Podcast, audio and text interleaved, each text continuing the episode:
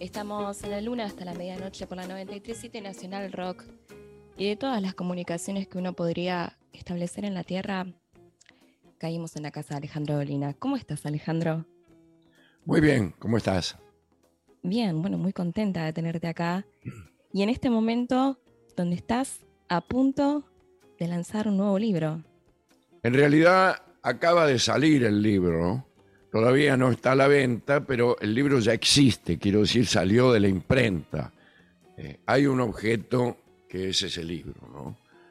Eh, lo cual parece un momento bastante, bastante problemático, por lo menos. Cuando uno empieza un libro, eh, la primera duda que tiene es si llegará a terminarlo.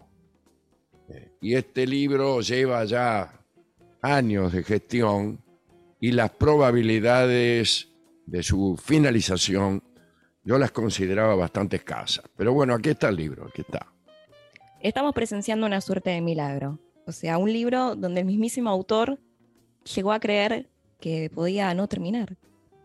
Contame, Alejandro, ¿ya lo tenés en la mano? ¿Ya lo pudiste ver? ¿Qué se siente después de No, lo vi. Me han enviado apenas un par de ellos. Eh, porque, porque todavía no han empezado con, con, el, con el reparto grande de libros. Pero, qué sé yo, uno no, no, no sabe, uno se queda mirando los libros cuando se publican, eh, pero es una sensación de perplejidad, de ansiedad, de temor y finalmente de un cierto terror escénico, el viejo terror ¿De qué? El terror de que algo que no habíamos calculado, algo que no habíamos pensado, venga a revelar de una vez y para siempre que uno es un imbécil. Eh, ese es el, temor que uno tiene ante la salida de un libro, eh, el temor que uno tiene cuando va a cantar una canción o cuando va a estrenar una obra de teatro.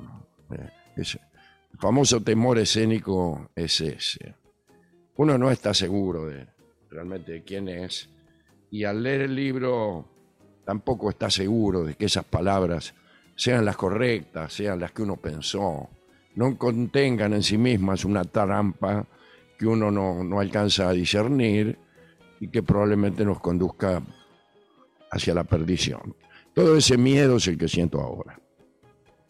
Bueno, lo estás exorcizando de alguna forma. Además podemos decir a favor del miedo y el terror escénico de un libro, que a diferencia de una canción, por lo menos no lo tenés tangiblemente en la cara. Es una especie de evolución más silenciosa. Vos no te enterás en el momento en la casa del tipo que lo está leyendo lo que está pensando. No le Sí, ves la cara. Sí, en, en el teatro y en, en el canto, el, el papelón es presencial. Sí, el desastre es presencial y los silbidos llegan y se oyen. Y na- nadie se pone a vociferar contra el autor en su casa, aunque eh, a veces sí, pero en todo caso el, el autor no se entera. ¿no? Bueno, Alejandro, soy una señora que aparentemente no sabe nada del libro, aunque silenciosamente puedo decir que es maravilloso. Soy una señora que no sabe nada del libro. ¿De qué se trata? ¿Qué nos puedes contar? ¿Qué tal, tenés ganas de señora? contar? Hola, ¿cómo le va? Mi- Mire, señora, este libro, si me permite, me voy a sentar, señora. Le permito. Eh, Ahí no, en la otra silla. ah, perdón, Esa, perdón. ahí está. En- eh, pero la otra silla es la que está ocupando usted, señora. Y bueno, por eso le pedí que se siente en esta. Así da Bueno. gusto. Eh, ya que insiste, me sentaré en su falda, señora. Solamente para decirle que el libro aparenta ser un libro de cuentos.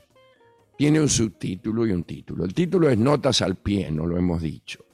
Pero el subtítulo es Cuentos póstumos de Vidal Morozov, con prólogo y anotaciones de su discípulo Franco de Robertis.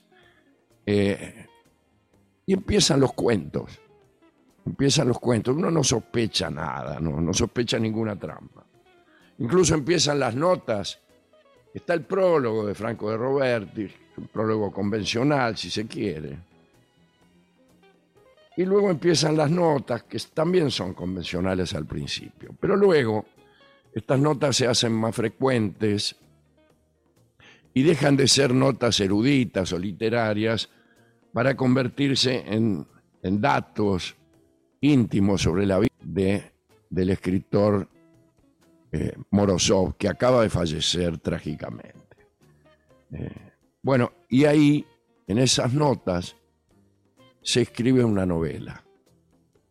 Casi a espaldas del lector se va escribiendo una novela. Cuando el lector quiere acordar, ya está involucrado en, una historia que no es la de los cuentos de Morozov, que son cuentos, eh, podría decirse que, no, que son ajenos a su historia, eh, pero sí está involucrado con, las notas y las revelaciones de, de Franco de Robertis que escriben una novela. Así que, coexisten allí los cuentos de Morozov y las intervenciones de, de Robertis, que son en realidad una novela.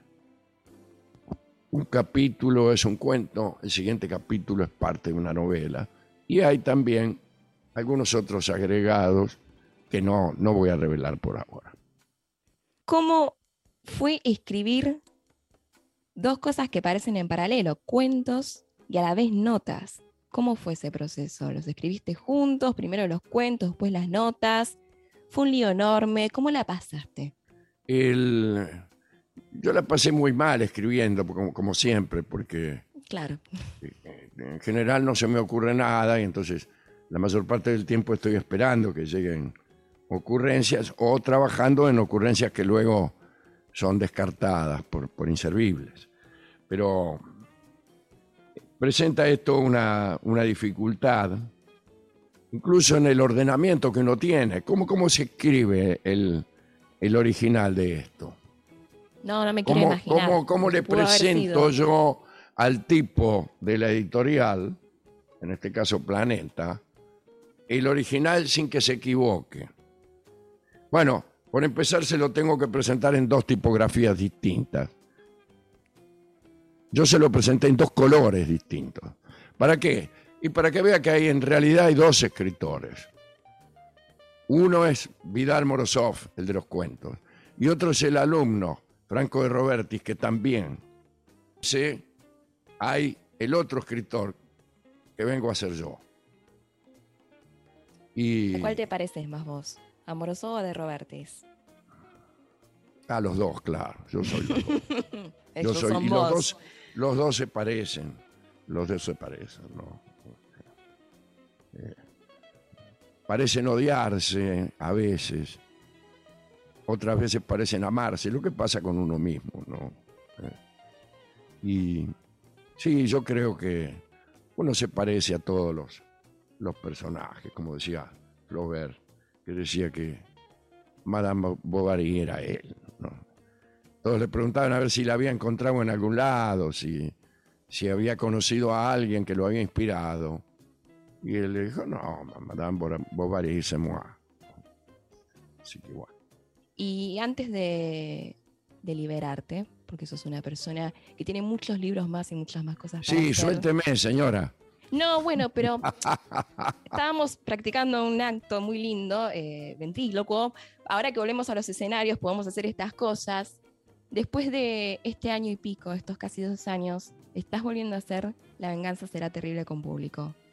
¿Cómo fue ese reencuentro con el vivo de verdad? El, el reencuentro con el público fue el reencuentro con el verdadero programa, que es un programa claro. con público.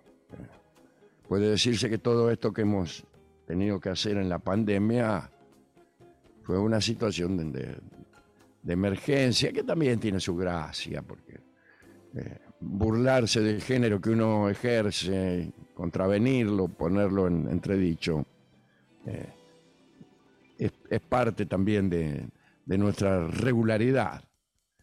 Pero ahora volvemos sí a lo que a lo que nos interesa más, que es conectar la radio, la parte que tiene la radio de pensamiento, de ocurrencia, por más que sea un pensamiento simple, sencillo, gallinacio.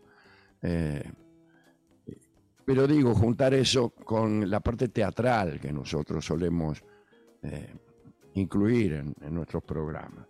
La presencia, el convivio, la eh, convivencia con el, con el público bajo un mismo techo o bajo un mismo cielo es indispensable, indispensable.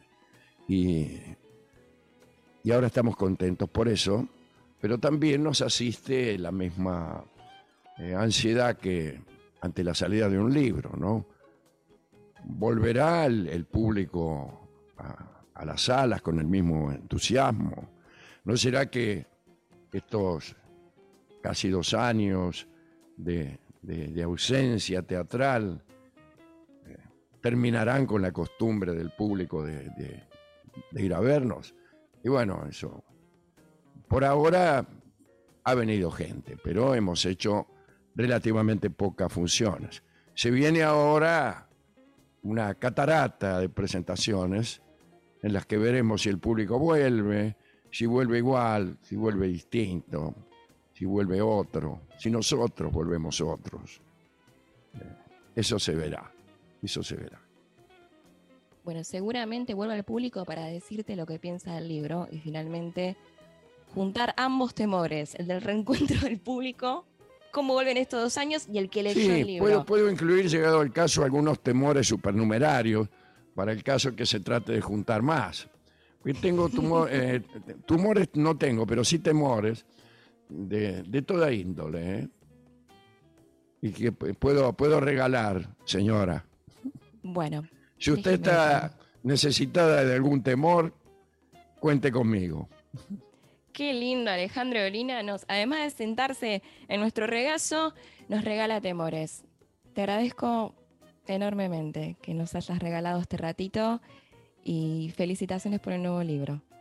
Muchas gracias a ti y un cariño para toda la gente de Radio Nacional.